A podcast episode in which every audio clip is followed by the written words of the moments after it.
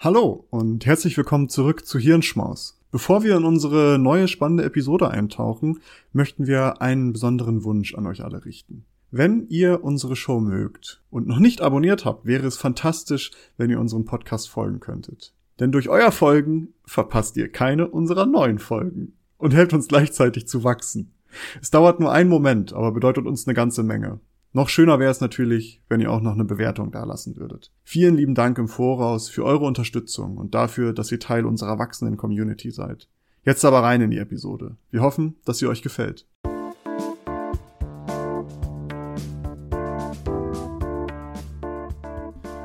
Hallo, ihr lieben Menschen und willkommen zu einer weiteren Ausgabe des Lunchbreak-Formats des Klugschwätzer Podcast. Diese Woche bin ich nur am Start, Maurice, und muss auf meinen geschätzten Kollegen Nils verzichten, da er leider sehr viel um die Ohren hat und ähm, darum sich entschuldigen muss.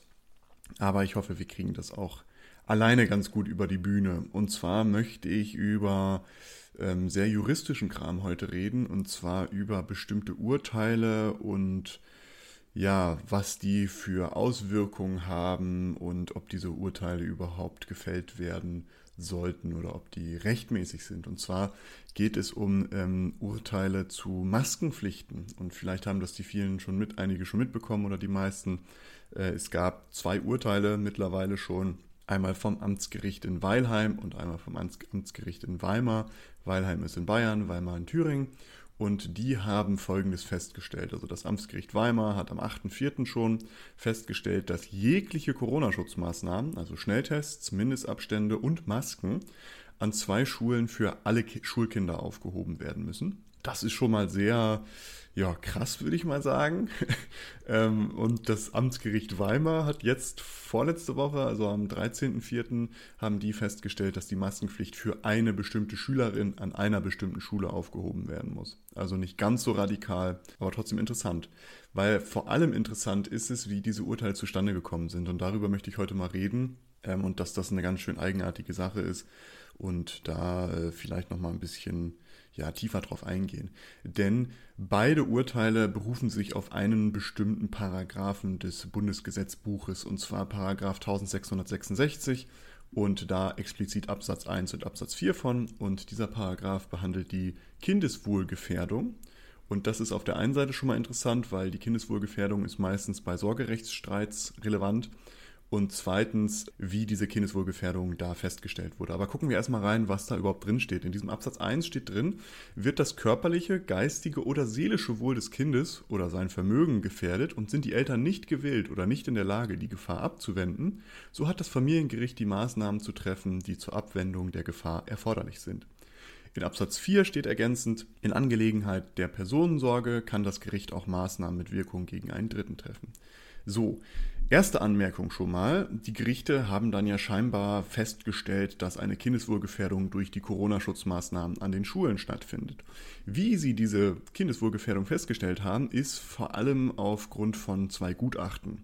Und ähm, es ist normal in Gerichtsverhandlungen, dass wenn Sachverhalte betroffen sind, wo eine Expertise irgendwie erforderlich ist, dass da Sachverständige an, äh, eingerufen werden und diese schreiben dann Gutachten zu dem Fall, zum Beispiel ein psychologisches Gutachten oder ein Unfallgutachten über den Unfallhergang oder oder oder. Sitzen dann die Leute, die auf dem Richterstuhl sitzen, entscheiden dann aufgrund dieser Information, äh, was dann gerecht ist, sage ich mal. Und hier ist es so, dass bei beiden Urteilen die äh, gleichen Sachverständigen angerufen wurden und die relativ fragwürdige Gutachten geschrieben haben. Denn ähm, auch diese Personen, die da einberufen wurden, sind auch nicht gerade unumstritten, muss man mal so sagen. Denn sie sind Teil, äh, sie sind Mitglieder in einem Verein, und zwar ähm, der Verein Mediziner und Wissenschaftler für Gesundheit, Freiheit und Demokratie. Und dieser Verein ist schon das ein oder andere Mal aufgefallen, weil sie zum Beispiel ja, Flyer mit Desinformationen zur Corona-Pandemie verbreitet haben. Und denen wurde jetzt vor kurzem auch die Gemeinnützigkeit abgesprochen. Also schon mal sehr dubios die Angelegenheit. Naja, aber diese Gutachten haben dazu geführt, dass äh, der Richter in Thüringen und die Richterin in Bayern festgestellt haben, dass äh, durchaus eine Kindeswohlgefährdung vorliegt. Ähm, ja, ist für durchaus diskutiert, diese Gutachten. Aber das ist schon mal interessant als solches. Aber viel interessanter ist ja auch, dass nach diesem Absatz 4 kann dieses Gericht ja Maßnahmen mit Wirkung gegenüber Dritten festlegen. Und da ist jetzt erstmal die große Frage. Also dieser Fall wurde vor einem Familiengericht verhandelt erstens. Also nicht vor einem Verwaltungsgericht, sondern vor einem Familiengericht. Warum das relevant ist, dazu kommen wir gleich auch nochmal. Und dieses Urteil hat halt eine Kindeswohlgefährdung aufgrund von fragwürdigen Gutachten festgestellt und hat festgestellt, dass Schulen, die auf Anweisung des Landes äh, agieren, dass die Dritte sind nach diesen Paragraphen. Und warum das sehr, sehr umstritten ist, darüber möchte ich einmal reden. Also können diese Schulen, die auf Anordnungen vom Land reagieren, können die überhaupt Dritte sein nach Familienrecht? Und da ist es so, ich habe mir jetzt mal einige Gesetzeskommentare angeguckt. In der Rechtswissenschaft ist es relativ normal, mit Kommentaren zu arbeiten, für alle, die es nicht kennen. Das sind im Grunde genommen ähm, Gesetze, wo dann fachkundige Menschen Kommentare zu schreiben und sagen, das ist so und so auszulegen. Die ziehen dann äh, ganz viele Urteile ähm, bei, um das zu untermauern, ihre Begründung. Und da kann man reingucken, wenn man mal wissen möchte, wie so ein Gesetz genau auszulegen ist. Und in diesen Kommentaren steht relativ eintönig oder einem, äh, der große Tenor ist da, dass Dritte nach diesem Paragraph 1666 eigentlich alle nicht sorgeberechtigten Personen sind. Also das können zum Beispiel ältere Schwestern sein oder auch andere Geschwister. Es können Freunde oder Partner des Elternteils sein. Es kann ein Stiefelternteil sein. Es kann pflegende Personen sein. Es kann ein Nachbar sein. Und, und das ist einer der wenigen Fälle tatsächlich, wo auch eine juristische Person Dritter sein konnte. Ähm, in einem Fall aus den 60ern war auch eine psychiatrische Klinik, die grundlos die Aufnahme eines Kindes verweigert hat, als Dritter zu sehen. Aber hier ist es sehr, sehr wichtig, dass man hier steht, die grundlos die Aufnahme des Kindes verweigert hat. Also schon ein sehr, sehr äh, krasser, expliziter Fall. Aber wir können zusammenfassend sagen, dass das eigentlich eher die Dritten, die da so sind, sind eigentlich hauptsächlich Personen aus dem privaten Bereich die damit gemeint sind, weil es geht eben um Sorgerecht meistens. Und dafür ist dieser Paragraph eigentlich im Familienrecht entstanden. Was kann also ein Gericht machen, wenn so ein Dritter da irgendwie sich falsch verhält?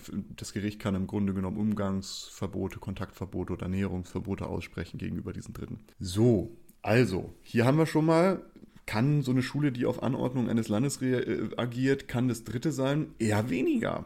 Also eher weniger, würde ich jetzt sagen. Also nach dem Paragraphen aus dem, aus dem BGB ergibt sich das mir jetzt noch nicht direkt. Also hier schon mal sehr, sehr eigenartig. Die zweite Ebene, die da hinzukommt, ist, können diese Amtsgerichte überhaupt darüber entscheiden? Also, weil die haben ja über eine Anordnung des Landes entschieden und sind die überhaupt befugt? Also dieses Gericht ist es dazu befugt, diese Anordnung auszuhebeln und das auch gerade in, in Thüringen, das AG Weimar hat es ja für alle Schüler an zwei Schulen gemacht, ähm, ist es befugt, das für alle Schüler auszusetzen. Und das ist ähm, auch noch eine große Uneinigkeit. Also wir haben einmal die Frage, können Schulen, die auf Anordnung agieren, überhaupt Dritte sein? Und zweitens, dürfen diese Gerichte das überhaupt entscheiden? Und da gucken wir jetzt mal in ein anderes Gesetz noch rein, und zwar in äh, die Verwaltungsgerichtsordnung. Und da gibt es den Paragraphen 40 Absatz 1 Satz 1 im expliziten und da steht drin, äh, dass die Verwaltungsgerichte eigentlich bei öffentlich-rechtlichen Streitigkeiten zuständig sind, solange es nichts verfassungsrechtlicher Art ist, weil dann ist natürlich das Verfassungsgericht äh, maßgeblich, aber die sind dann halt bei öffentlich-rechtlichen Streitigkeiten zu berufen.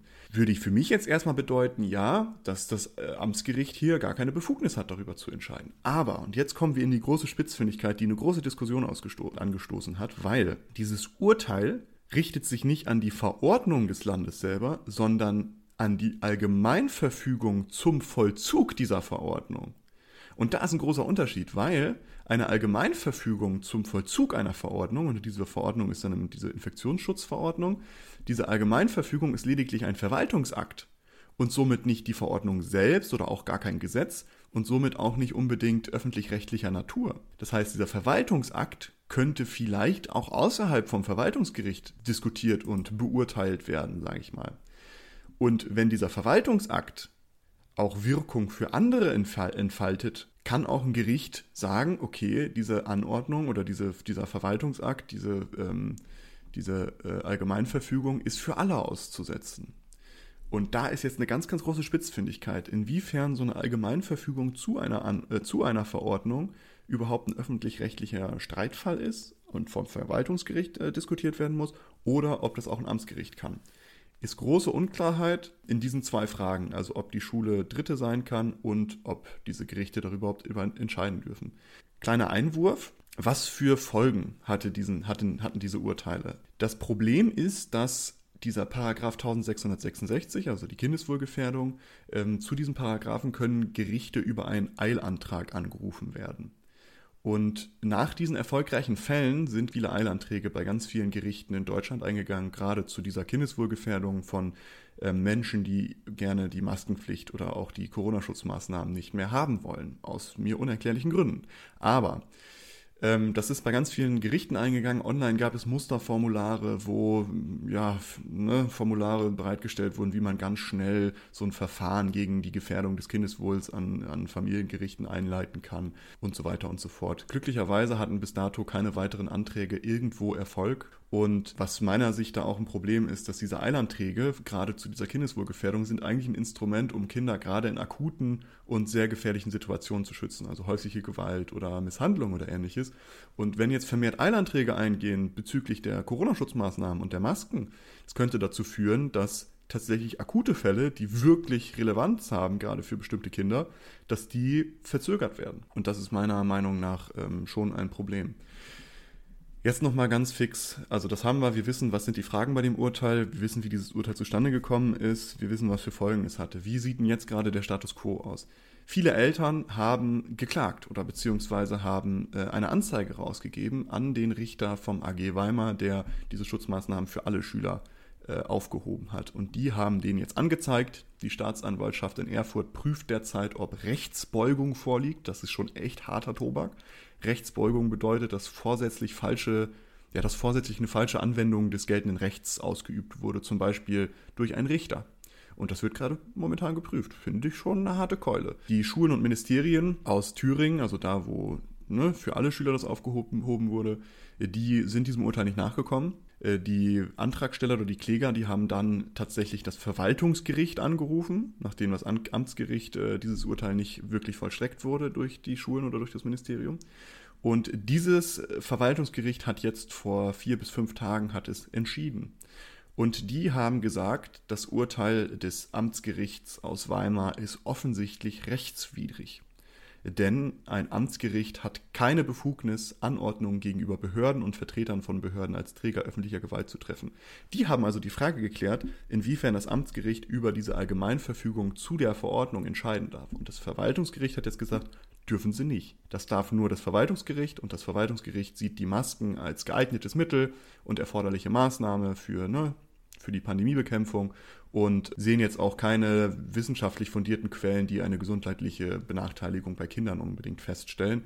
Ähm, und haben auch nochmal betont, ist für, für Beschwerden im Einzelfall sieht diese, diese ähm, Allgemeinverfügung bereits Ausnahmen der Tragepflicht vor. Das heißt, es gibt bereits Ausnahmeregelungen in dieser Allgemeinverfügung, worauf sich Leute berufen können, wenn ihr Kind darunter sehr leidet. Das heißt, dieses AG Weimar darf nicht für alle Kinder urteilen, aber das Verwaltungsgericht hat nicht festgestellt, ob die Kindeswohlgefährdung überhaupt maßgeblich ist in diesem Fall. Die haben nur festgestellt, ob das AG Weimar für alle Schüler entscheiden darf. Das heißt, dieses Urteil ist immer noch rechtskräftig vom Amtsgericht, aber nur für die Kinder der Antragsteller. Das heißt nur für die Kinder, die da irgendwie im Verfahren mit drin waren. Diese Frage bleibt also bestehen. Kann, liegt da überhaupt eine Kindeswohlgefährdung vor? Meines Erachtens sehr, sehr fragwürdig. Und können Schulen, die auf Anordnungen agieren, Dritte sein? Meines Erachtens auch sehr fragwürdig. Das heißt, das wird noch entschieden werden. Interessant ist hierbei nochmal als kleine Warnung an alle Menschen, die denken, oh, ich habe auch wohl Bock auf so einen Eilantrag. Die Verfahrenskosten beim, beim äh, Verwaltungsgericht in Weimar, die betrugen 20.000 Euro und äh, diese Kosten mussten die Antragsteller tragen. Also vielleicht sollte man sich das zweimal überlegen. Und auch Amtsgerichte können Verfahrenskosten auf Antragsteller umlegen. Das liegt im Ermessen der Richter und Richterinnen und darum sollte man da auf jeden Fall schon mal aufpassen, ob man da nicht unnötig äh, Eilanträge stellt. Also auch das nochmal als kleiner, als kleiner Hinweis. Ähm, dieses Urteil aus Bayern, wo am Amtsgericht Weilheim, die ja nicht für alle Schüler entschieden hat, die Richterin in dem Fall, sondern nur für eine Schülerin, dass die der Maskenpflicht an einer Schule nicht mehr nachkommen muss. Dieser Fall wird jetzt wahrscheinlich vor dem Oberlandesgericht in München landen und da wird dann abschließend geklärt werden, ob dieser Paragraph 1666, also die Kindeswohlgefährdung, da überhaupt angewandt werden kann und ob Schulen, die auf ja nach, äh, nach Weisung des Landes agieren, ob die überhaupt Dritte sein können nach diesem Paragraph. Nochmal ganz äh, interessanter, lustiger Einschub. In Leipzig gab es auch einige Eilanträge, die eingegangen sind zu dem gleichen Fall, also auf der gleichen Art und Weise. Und da hat der Familienrichter, der Zuständige, hat gesagt, hm, ja, ich drehe mal den Spieß um und werde jetzt eine Prüfung gegen die Mutter einleiten bezüglich Kindeswohlgefährdung. Und da hat er den Spieß mal umgedreht. Also auch das eine interessante Sache, wollen wir mal so sagen. Also vielleicht abschließend eine kleine Empfehlung, lasst die Finger von diesen Eilanträgen, wenn ihr irgendwie davon, äh, wenn ihr Gedanken habt, das mal zu tun, sollten das irgendwelche Eltern hier jetzt gerade hören, macht es nicht. Es hat eigentlich nur Nachteile für euch und für alle.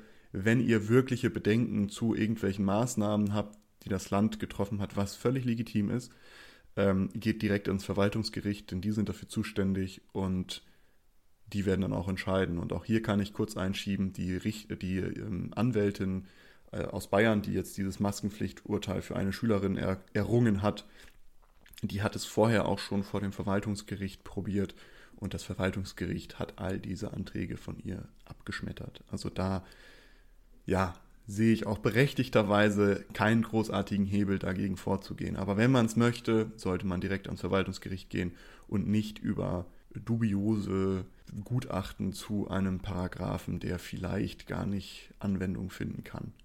In diesem Sinne, liebe Grüße, danke, dass ihr reingehört habt. Folgt uns auf Spotify gerne, auf allen anderen Kanälen, auf Social Media. Vielen lieben Dank für eure Zeit und bis demnächst. Tschüss, tschüss. Danke, dass ihr diese Episode komplett gehört habt. Solltet ihr uns hier noch nicht folgen, würden wir uns sehr freuen, wenn ihr unseren Podcast abonniert und bewertet. Wir stecken viel Arbeit in dieses Projekt und freuen uns über jedes Feedback. Folgt uns gerne auch auf Instagram und oder Twitter, wenn ihr absolut nichts mehr verpassen wollt. Links dazu findet ihr in der Episodenbeschreibung. Danke für den Support, hoffentlich bis zum nächsten Mal.